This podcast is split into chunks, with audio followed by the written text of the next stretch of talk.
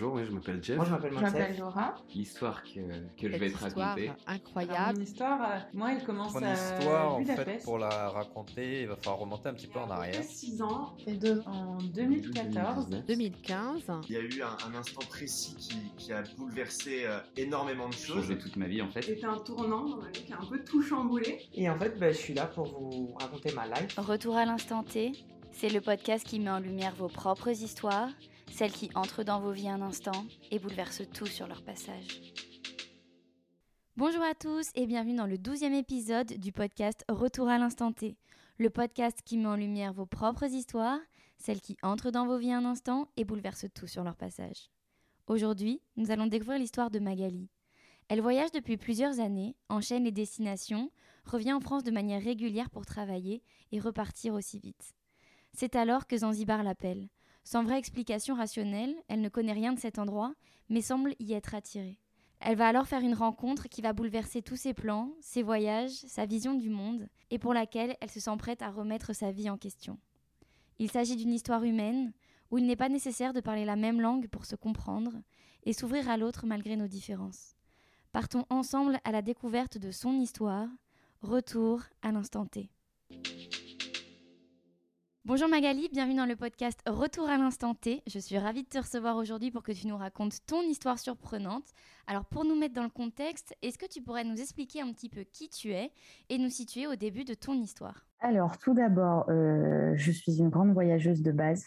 J'ai commencé par voyager deux ans en Australie, où j'ai travaillé, bougé euh, pas mal en road trip tout autour.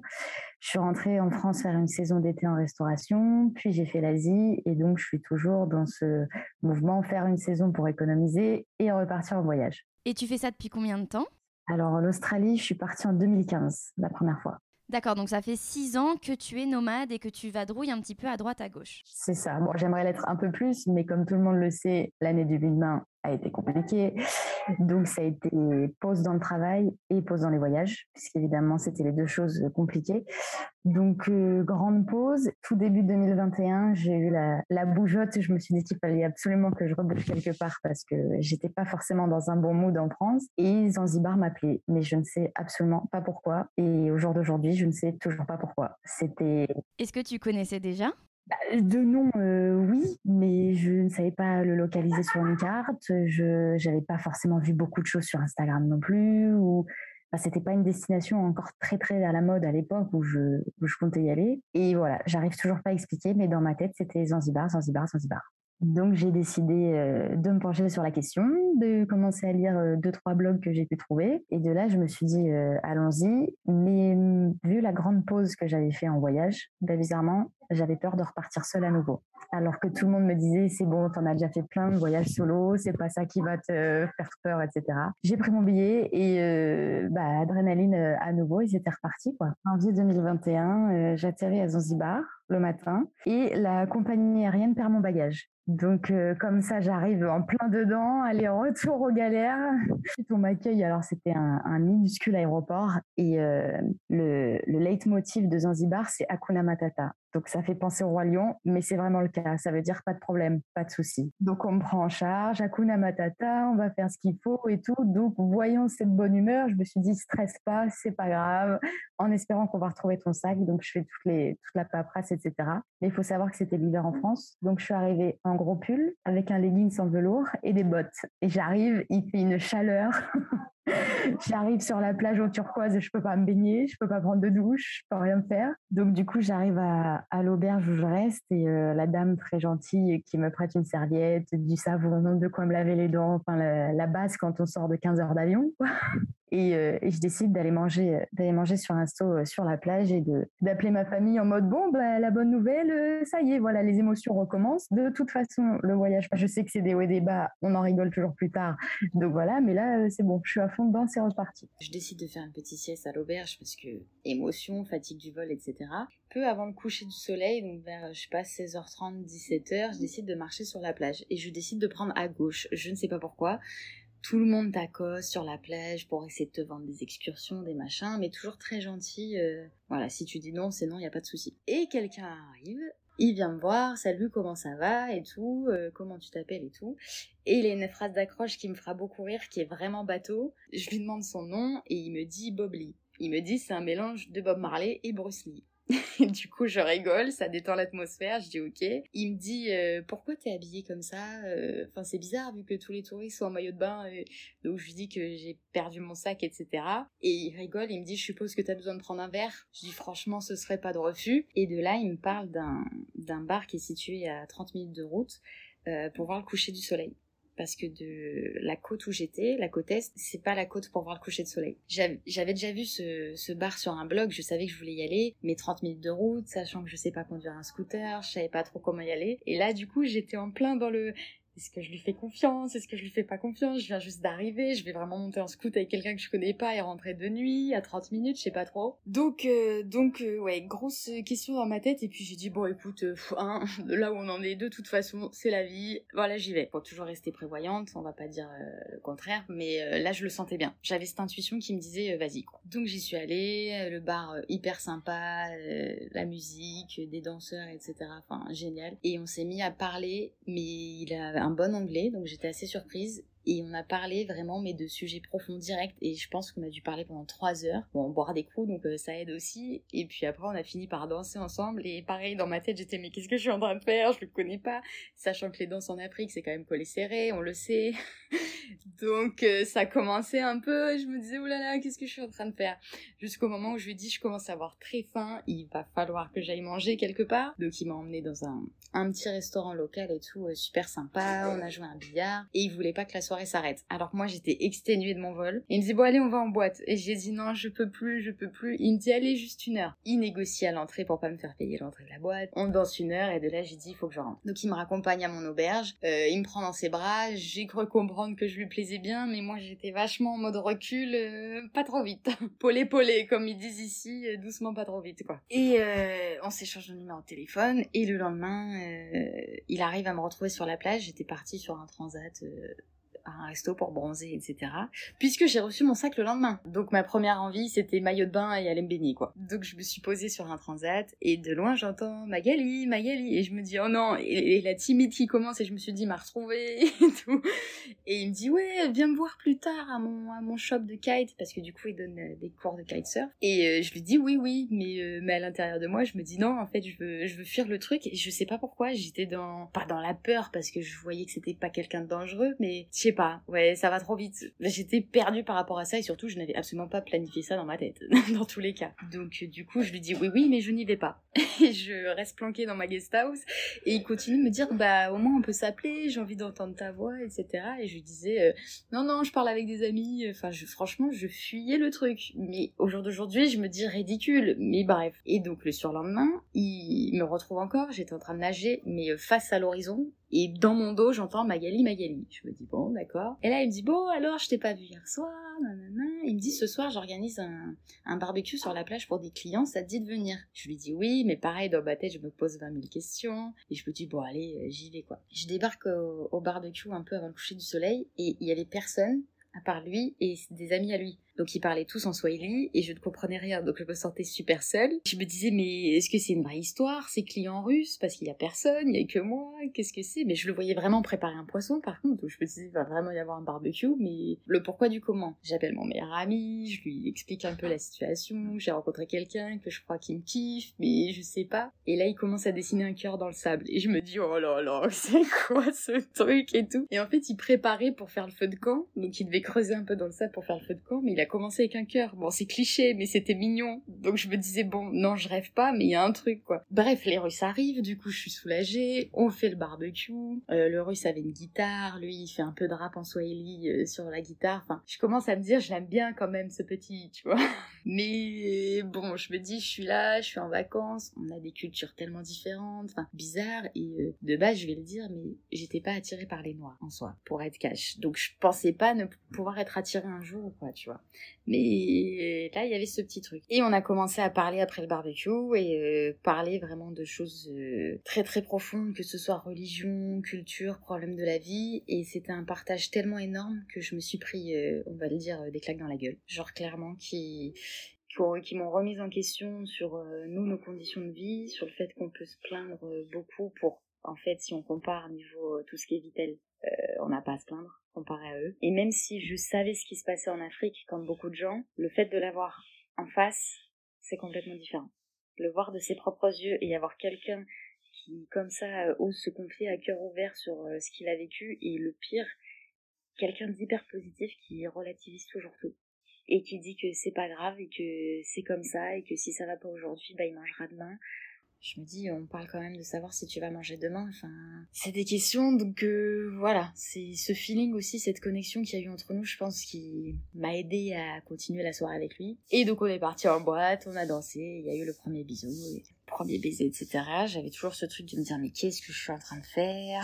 Et en même temps, bah on n'a qu'une vie, écoute, profite. Si c'est un amour de vacances, et ben voilà, ça n'a jamais tué personne, donc euh, donc voilà. Et on a passé les, les jours d'après euh, ensemble. Et sauf que moi, j'avais prévu de faire un safari sur le continent, donc j'avais déjà mes billets d'avion pour faire l'aller-retour, etc. Les au revoir ont déjà été difficiles, alors que ça faisait que quelques jours qu'on se connaissait. Et là, je me suis dit il y a quelque chose quoi, c'est pas possible. Mais bon, donc on se dit au revoir. Euh, il continue de m'appeler tous les jours pour mon safari. Me dis bon, à voir. Et euh, du coup, je devais revenir juste euh, deux jours sur Zanzibar et repartir en France. Sauf qu'il arrêtait pas de me dire reste, s'il te plaît, reste. Et moi, j'étais là, mais t'es mignon, mais euh, j'ai un billet retour, je peux pas l'annuler comme ça, enfin, c'est compliqué. Et, non, j'ai prévu de rester trois semaines, et puis il y a le budget, il y a tout ce qui va avec. Mais mon cœur me disait, fais-le, reste. Et du coup, j'ai eu un gros débat avec moi-même pendant des heures, à appeler ma mère, à appeler mon père, à dire, je sais pas quoi faire, si ça se trouve, je vais perdre le billet d'avion.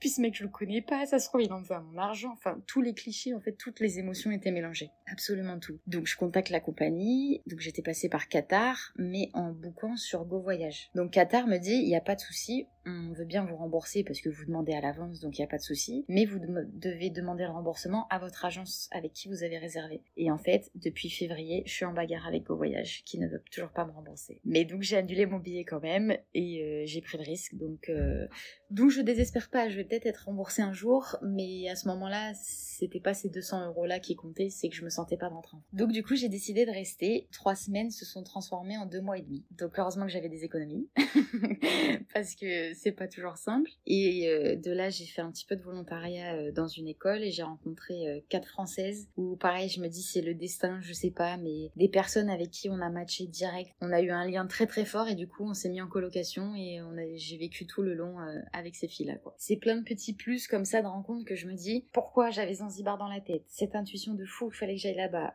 Le premier jour, du coup, le fameux Bobli s'appelle Ali, en vérité. Ils ont tous des surnoms, c'est pour ça, mais il s'appelle Ali. Je rencontre ces filles-là. Enfin, ouais, il y avait plein de petites choses qui m'ouvraient les yeux et qui me disaient que j'avais pris la bonne décision de rester. Et du coup, cette relation dans le temps, est-ce qu'elle a perduré? Comment est-ce qu'elle a évolué? Alors, ça a perduré dans le temps. On a appris bah, forcément plus à se connaître, à avoir des vraies questions. Il y a eu des sentiments qui sont venus euh, au fur et à mesure. Il a fallu bien évidemment que je dise que j'allais rentrer un jour et cette idée, bah, il était complètement en larmes, faut le dire, mais euh, grosse crise d'angoisse en mode mais euh, je te reverrai jamais en fait. Sachant qu'il y avait eu quelques petits problèmes entre deux, parce qu'il faut savoir pour un couple mix ici, c'est difficile parce qu'il y a beaucoup de jalousie. En fait, c'est tout le monde est dans la merde, donc je suis dans la merde, je veux que tu restes dans la merde. Et quand ils voient ce genre de couple, ils se disent bah c'est bon, lui il va y arriver, il va s'en sortir, et ils essayent de détruire. Donc j'ai eu beaucoup de mensonges, de me dire qu'il avait une autre copine. Donc moi forcément bah, j'ai douté, sachant que la polygamie est présente à Zanzibar. Donc forcément plein de choses dans ma tête qui me dit bah forcément. Aussi euh, bah, c'est bête mais ce rapport à l'argent. Au jour d'aujourd'hui qui est encore un peu là, même si je lui fais confiance parce qu'il me prouve au fur et à mesure, mais ce cliché qu'on a des Africains avec des blanches, bah malheureusement il était très ancré dans ma tête. Ma mère s'est déjà fait avoir sur des arnaques sur internet, c'était toujours basé en Afrique. Enfin, c'est bête, je sais qu'il faut pas juger, mais ça arrive tellement. Et j'ai été, j'ai été honnête avec lui, je lui en ai parlé, je lui ai dit, tu sais, euh, en France, je suis tellement pas riche que t'as pas choisi le bon poulain, si c'est vraiment pour mon argent, parce que t'auras rien. Et, euh, et dès qu'il pouvait, il pouvait soit m'acheter une bière ou une bouteille d'eau, enfin, c'est rien. Mais je sais que pour lui, c'était énorme parce que je vois au quotidien de ce qu'il peut gagner et comment il peut manger ou pas. Je savais que c'était énorme et ça me prouvait un petit peu. Et pour toutes ces histoires de double vie avec une autre fille ou quoi, j'ai eu petit à petit l'épreuve, donc j'apprenais à faire confiance. Mais Zanzibar, enfin l'Afrique tout court, je pense, c'est des émotions en permanence parce que le système est tellement différent, les codes sont différents, la culture est différente, que c'est un yo-yo, un ascenseur émotionnel en permanence. Donc c'est très épuisant, mais c'est très intense quand c'est bien aussi. J'imagine, c'est en ce sens que ça a bouleversé énormément de choses en toi? Ouais, ben, comme je te disais, beaucoup de remises en question déjà par rapport à ma vie d'avant, par rapport aux claques que j'ai de voir tout ça sous mes yeux, de me dire euh, pourquoi moi je suis née du bon côté de la planète, pourquoi eux ils doivent souffrir tout le temps quand tu vois les, les gamins qui ont 3 ans dehors et puis qui viennent te demander de l'argent et qui jouent avec une bouteille en plastique. T'as mal au cœur en permanence et ça te remet en question en permanence. J'avais aussi ce truc que j'étais un peu perdue dans ma vie en France avant de venir parce que toujours cette envie de voyage, mais aussi tout le monde qui me dit Magali t'as 28 ans, il va être temps de te poser, il va être temps de rencontrer quelqu'un. Enfin, tu sais, ce cliché de cocher des cases euh, maison, bébé, petit chien, euh, CDI, truc qui me convient absolument pas. Donc, euh, donc en fait, ça remettait plein de choses en question et je pense que c'était ça aussi un peu la fuite qui faisait que je voulais pas rentrer en France. Mais à un moment donné, il fallait bien que je regagne de l'argent aussi. Donc, et le visa était de trois mois. En fait, les, visas marchent par tranche de trois mois. Donc, au bout de deux mois et demi, il y avait l'anniversaire de ma grand-mère aussi, enfin plein de choses. Donc, j'ai dit, il faut que je rentre. Et de là, on verra. En fait, on verra si on continue de parler ou pas, ou si, pareil, pour toi, j'étais quelque chose de passager. Voilà. Donc, je suis rentrée. Et là, les au revoir ont été très, très durs parce que je me suis dit qu'on a beau dire qu'on se reverra, euh, souvent on dit ça et puis on se revoit jamais, quoi. Donc, je suis rentrée. Et bah ça a été brutal, hein. ça a été très dur de retourner à cette vie où en fait tout m'énervait. Je pouvais aller faire un apéro avec des potes, le fait de voir autant de nourriture sur la table, m'énerver parce que je me disais en soi on n'en a pas besoin. C'est juste pour se faire plaisir et, et on est dans le trop. En fait c'est toujours dans le trop chez nous. Donc j'avais du mal. Je voyais aussi que tout ce que je leur racontais par rapport à l'Afrique ils écoutaient sans écouter puisqu'ils pouvaient pas comprendre. Et je leur en veux pas. Ils l'ont pas vu de leurs propres yeux donc ils peuvent pas le comprendre. Mais voilà c'était des discussions futiles puériles qui étaient bourrées à la soirée dernière et du coup j'étais pas là. Mon corps était là mais j'étais pas là. Plusieurs personnes ont ressenti voilà ce vide que, que j'avais jusqu'au jour où j'ai euh, une amie qui me dit euh, bon Magali euh, faut que je te dise quelque chose avec des collègues on avait envie de partir en vacances là on a nos vacances bientôt et on a envie d'aller à Zanzibar. Et de là je l'ai regardée je dis mais, mais pourquoi? Mais pourquoi cette destination enfin? Et donc elle me dit c'était chaude. Et je dis bah bien sûr, faut, faut pas me dire ça à moi quoi. Donc bah c'était reparti et donc euh, pas du tout prévu donc on est reparti en juin. Donc euh, à peine deux mois après en fait que je suis rentrée. Deux mois, deux mois et demi après que je suis rentrée. Que j'ai décidé de lui faire la surprise parce que je suis quelqu'un qui adore les surprises, j'adore tout ce qui est intense etc. Donc je ne lui ai absolument pas dit. Et du coup est-ce que vous aviez gardé contact pendant que toi tu étais de retour en France? On s'appelait tous les jours pendant deux mois et c'est ça aussi qui m'a confortée toutes mes questions où voilà je commençais à me faire des films oui c'est pour l'argent c'est parce que je suis blanche etc mes amis me disaient écoute tu penses que déjà avec le peu qu'il gagne pour manger par jour il se ferait chier à acheter du crédit pour t'appeler tous les jours? J'ai dit oui effectivement ça n'aurait pas de sens. Je ne lui ai jamais promis de revenir. Je ne lui ai jamais promis de lui envoyer des sous. Donc c'est ce qui a fait que je me suis dit bon on va retester pour voir euh, si la deuxième fois c'est pareil ou pas. Donc je suis retournée donc euh, je l'appelle. J'essaie de, cacher parce qu'on s'appelait en vidéo pour pas qu'il voit où je suis. Je me suis dit pourvu qu'il qu entende pas que des gens parlent swahili derrière, quoi, dans les rues, etc. Et je lui demande où il est et avec la vidéo je reconnais où il est. Et j'invente un mensonge en mode bouge pas, bouge pas, j'ai un double appel, euh, surtout ne bouge pas, la connexion est bonne, euh, faut que dans 5 minutes je te rappelle, tu sois au même endroit. Et du coup, j'y suis allée. Et il a complètement bugué parce que il m'a regardé, mais en fait, vu qu'il venait de me voir en visio, en fait, il était pas choqué. Il s'est dit, bah oui, c'est Magali, jusqu'à ce qu'il, hop, il retourne la tête une deuxième fois en mode, ah mais non, mais elle est là pour de vrai, en fait.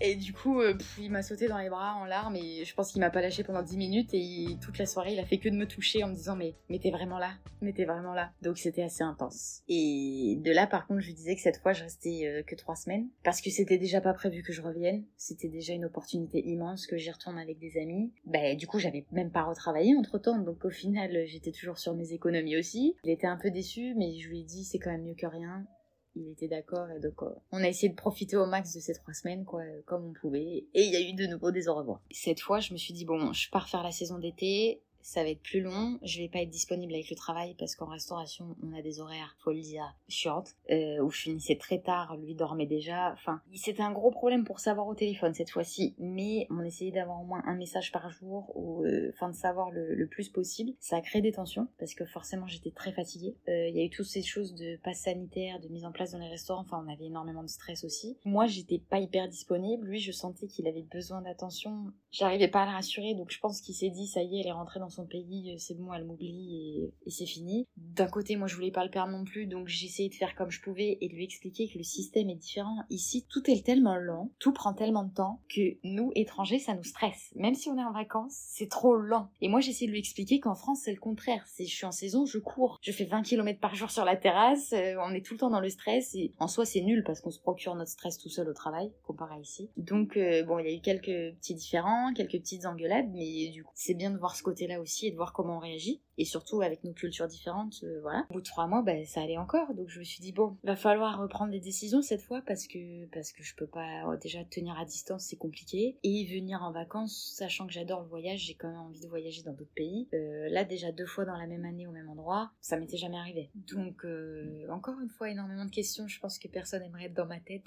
à ce moment-là parce que c'est c'est des fois je me demande d'où ça vient, mais j'ai 20 000 questions à la seconde. Et du coup, les amis avec qui j'étais partie au mois de juin, qui sont restés que 10 jours, sont tombés amoureuses de Zanzibar aussi. Et elles m'ont dit, euh, on a nos prochaines vacances sont en octobre, on aimerait bien y retourner. Mais pareil, je me suis dit c'est que des paroles. Et en fait, euh, elles m'ont appelé en mode non non mais c'est sûr, hein, on prend nos billets. hein. Donc j'ai dit bon bah nickel, bon voilà j'ai euh, j'ai encore une vraie raison d'y retourner et en plus je suis pas solo donc donc c'est cool. Donc on se redécide à revenir et je redécide de faire une surprise encore une fois. Il savait que j'allais venir, mais il savait pas quand. Donc lui il espérait plus dé- décembre janvier. Bon j'ai débarqué en octobre. Encore mieux pour lui. Sauf que tu vois je suis pas du tout dans la même démarche cette fois parce que donc j'ai décidé de rester un mois et demi, de prendre le temps pour réfléchir vraiment aux choses que je voulais. Euh, Est-ce que j'ai envie de m'installer ici? Est-ce que j'ai envie de le faire venir en France ou dans un tiers pays tous les deux? Là, toutes les questions administratives arrivent. Tous les côtés pas cool, en fait, arrivent. Et ça met énormément de pression parce que c'est pas qu'on n'est pas dans la même optique, c'est que le système est tellement différent qu'en fait, moi je vais faire beaucoup de démarches et pas forcément lui. Et moi ça me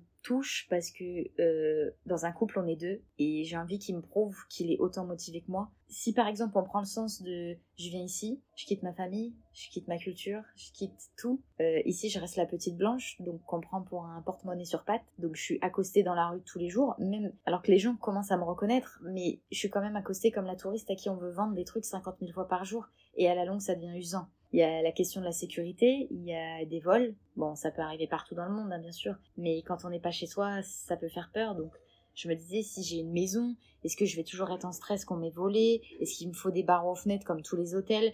Enfin, plein de questions que, voilà, peser le pour et le contre de est-ce que moi je me verrais vivre ici et tout quitter pour lui? Et après, il y a le truc inverse. Si moi, j'arrive à le faire venir en France, sachant qu'il n'a pas de passeport. Donc c'est déjà la base des bases. Donc euh, là, on est en pleine démarche et c'est compliqué. Sachant que ben, il ne connaît pas cette culture et tous ces codes qui en fait il y a que des règles chez nous. Et je m'en rends de plus en plus compte. Ici il n'y a pas de code de la route. Euh, je veux dire tu conduis sans ta ceinture de sécurité. Il marche pieds nus tout le temps. C'est des conneries. Voilà j'ai ouvert les yeux sur plein de petites choses. Même ma ville je la regardais différemment en rentrant. Je me suis dit oh mais s'il découvre ça s'il découvre ça s'il goûte ça. Enfin gamine quoi. Je redécouvrais et génial. Et j'arrête pas de lui dire parce qu'il me dit oui bien sûr je veux te suivre j'ai dit mais est-ce que tu réfléchis vraiment à la réalité? Entre je veux te suivre par amour parce que je suis bien avec toi et te rendre compte de vraiment mettre les pieds dans le plat dans un pays qui n'est pas le tien où on parle pas ta langue où il y a plein de règles etc il me dit que oui. Euh, après je sais que c'est quelqu'un d'extrêmement débrouillard et qui pourra s'en sortir quand je dis long terme, je m'entends au moins juste pour quelques mois. En fait, comme moi j'ai fait ici, comme moi j'ai fait ici, j'ai découvert sa famille, j'ai découvert ses amis, juste pour le voir aussi en dehors de sa ville, parce que c'est bien gentil, mais moi, même si c'est la troisième fois que je viens, on va pas se mentir, c'est comme si j'étais en vacances. Je suis sous les cocotiers, je vais me baigner, j'ai pas d'impératif. Donc la vie, oui, on cuisine à la maison, mais on n'a pas une vraie vie en fait pour voir si ça pourrait coller dans le quotidien. Donc euh, j'ai aussi besoin de ça de mon côté et il le comprend tout à fait et lui c'est tellement la galère pour s'en sortir qu'il il est prêt à tout pour travailler et pour gagner sa vie. Donc pour lui la France, oui bien sûr. Euh, après en me renseignant auprès de Françaises qui sont mariées ou pas avec des Zanzibaris, c'est tout un cheminement.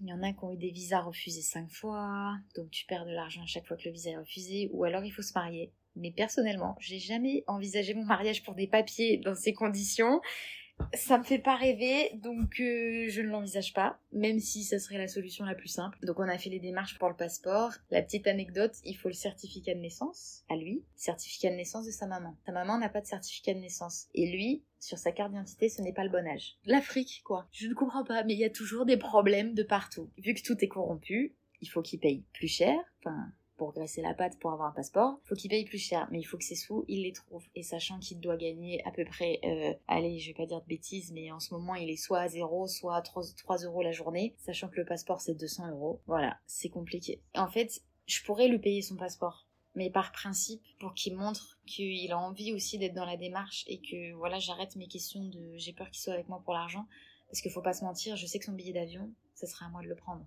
Après, j'ai la chance d'avoir un patron qui veut le faire venir en France, qui a déjà fait les démarches avec ses avocats, parce que compliqué, euh, un visa de travail. En fait, si tu veux, un visa touristique ne sera jamais accepté parce qu'il n'a pas de compte en banque et qu'il n'a pas assez d'argent. Donc même si j'ouvrais un compte en banque et que je lui virais de l'argent dessus, il faut une preuve au gouvernement français comme quoi il a un emploi stable dans son pays et qu'il ne va pas rester en France illégalement pour travailler. Même si je me porte garant de lui, même si je prouve que j'ai déjà un billet retour pour lui, ça passera pas. Donc ça, on oublie. Donc visa de travail, euh, il y a un visa saisonnier. Mais visa saisonnier, en gros, il faut que le patron prouve à l'État français pourquoi il a besoin d'un travailleur étranger plutôt qu'un français. Comme dit mon patron, il me dit oui, mais regarde, cet été, on était en pénurie de saisonniers. Tous les restos en France ont galéré parce qu'on était en sous-effectif, parce que les gens avec le Covid ont décidé de changer de métier, parce que restaurants fermés, ils se sont dit, bah attends, euh, on sait pas si ça va rouvrir un jour ou quoi.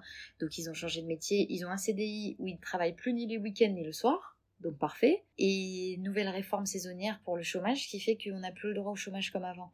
Donc en fait, plein de gens ne veulent plus travailler dans le secteur. Donc pour lui, il se dit que ça pourrait passer du pourquoi, du comment il veut faire venir un étranger qui a envie de bosser, contrairement à certains Français qui n'ont plus envie de bosser puisqu'ils ont des aides ou, voilà, en tout cas plus dans ce domaine. Donc j'ai une petite porte de sortie, peut-être une petite lueur d'espoir, mais comme me dit mon patron, il faut son passeport parce que sans ça, on ne peut pas entamer les démarches. Donc en fait, si tu veux, voilà, le mood du moment, c'est euh, hyper heureux de se retrouver, mais le stress tous les jours de voir qu'il n'arrive pas, il n'arrive pas à trouver de l'argent, euh, il sait que je suis là, donc euh, j'ai des amis en or aussi, si tu veux. On achète les courses ensemble, on se divise les frais et il mange avec nous. Il mange pas tout le temps avec nous, mais il mange un peu avec nous. Mais mes amis ne pourraient ne pas le faire. Je pourrais, moi, me démerder et tout lui payer. Quand il peut, il nous ramène quelques petites choses, comme je te disais, et il nous prête sa voiture. Et enfin, c'est pas un donnant-donnant parce qu'on sera jamais égaux faut qu'on se le dise. On n'arrivera jamais. Donc c'est de la bonne volonté et beaucoup de choses qui leur prouvent que c'est une bonne personne. Mais voilà, si tu veux, c'est un stress au quotidien. Il sait que je, je, rentre dans deux semaines. Donc même moi, j'étais dans le déni et c'est passé à une vitesse ce mois et demi. C'est affolant. C'est dur. Et finalement, toi, tu construis et planifies ta vie en attendant pour permettre son arrivée, alors que j'imagine que tu avais toi-même tes propres projets. En fait, si tu veux, chronologiquement, moi j'ai toujours mon rêve de voyage en van. Je lui en ai fait part. Il a envie de le réaliser avec moi. Mais quand t'as pas d'argent, c'est compliqué. Euh, je lui dis clairement, je ne vais pas tout payer, c'est techniquement impossible. Après, je me suis dit, mais attends, on voyage de pays en pays. Moi, avec mon passeport, je peux aller partout. Mais s'il faut, lui, ce sera une galère à chaque entrée de pays, puisqu'il vient d'Afrique. Donc, en fait, énormément de questions. Donc, chronologiquement, je pense que ce qui serait le mieux, c'est qu'il arrive à venir en France. Comme ça, je vois comment il agit avec moi ailleurs que chez lui. Il peut rencontrer ma famille, mes amis. On travaille un petit peu. Comme ça, il se fait de l'argent. Même si, pareil, on n'arrivera pas à mes économies. Mais je veux dire, ça sera pas à moi de tout payer. Et euh, faut qu'il apprenne aussi à gérer son argent. Parce qu'ici, c'est que du liquide dans la poche et de trois sous par-ci par-là. Donc, ils savent pas économiser non plus. Il faudrait faire une saison. Ensuite, pourquoi pas euh, voyager un petit peu. Euh, même un petit road trip de pas longtemps, mais voyager un petit peu tous les deux. Comme ça, j'ai pas de regrets. Et de là, déjà si notre relation marche toujours au quotidien, d'être ensemble tous les jours, et de là se poser des vraies questions. Est-ce qu'on essaye de rester en France, ou est-ce que moi j'essaye un truc à Zanzibar? Ou tiers pays, voilà.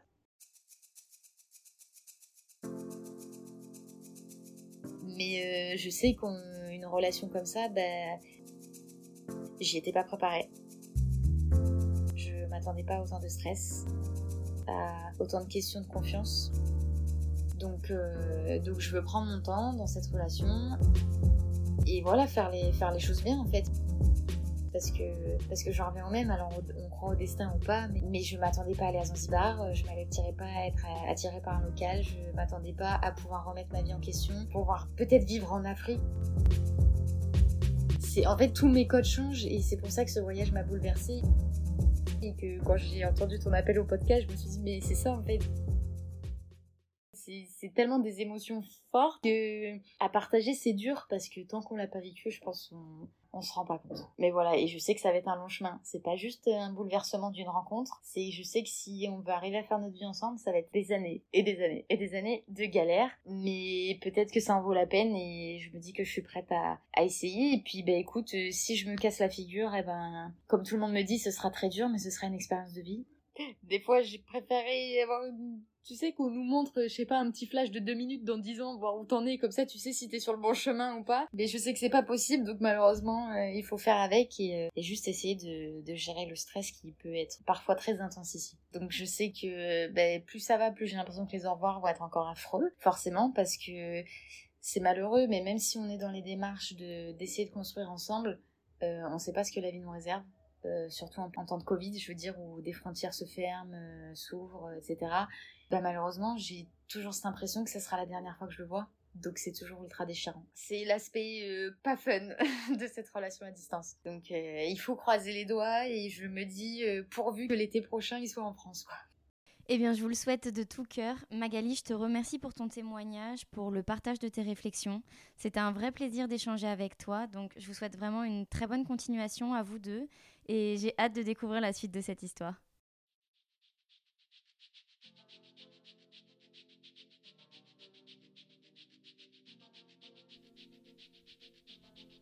Merci à vous d'avoir écouté cet épisode de Retour à l'instant T. J'espère que celui-ci vous a plu. Merci à Magali pour le partage de son histoire. Si vous souhaitez participer pour mettre en valeur votre histoire surprenante, je vous invite à me contacter par mail dans le détail du podcast. De plus, je vous recommande vivement de vous rendre sur le compte Instagram du podcast au nom de Instant T Podcast.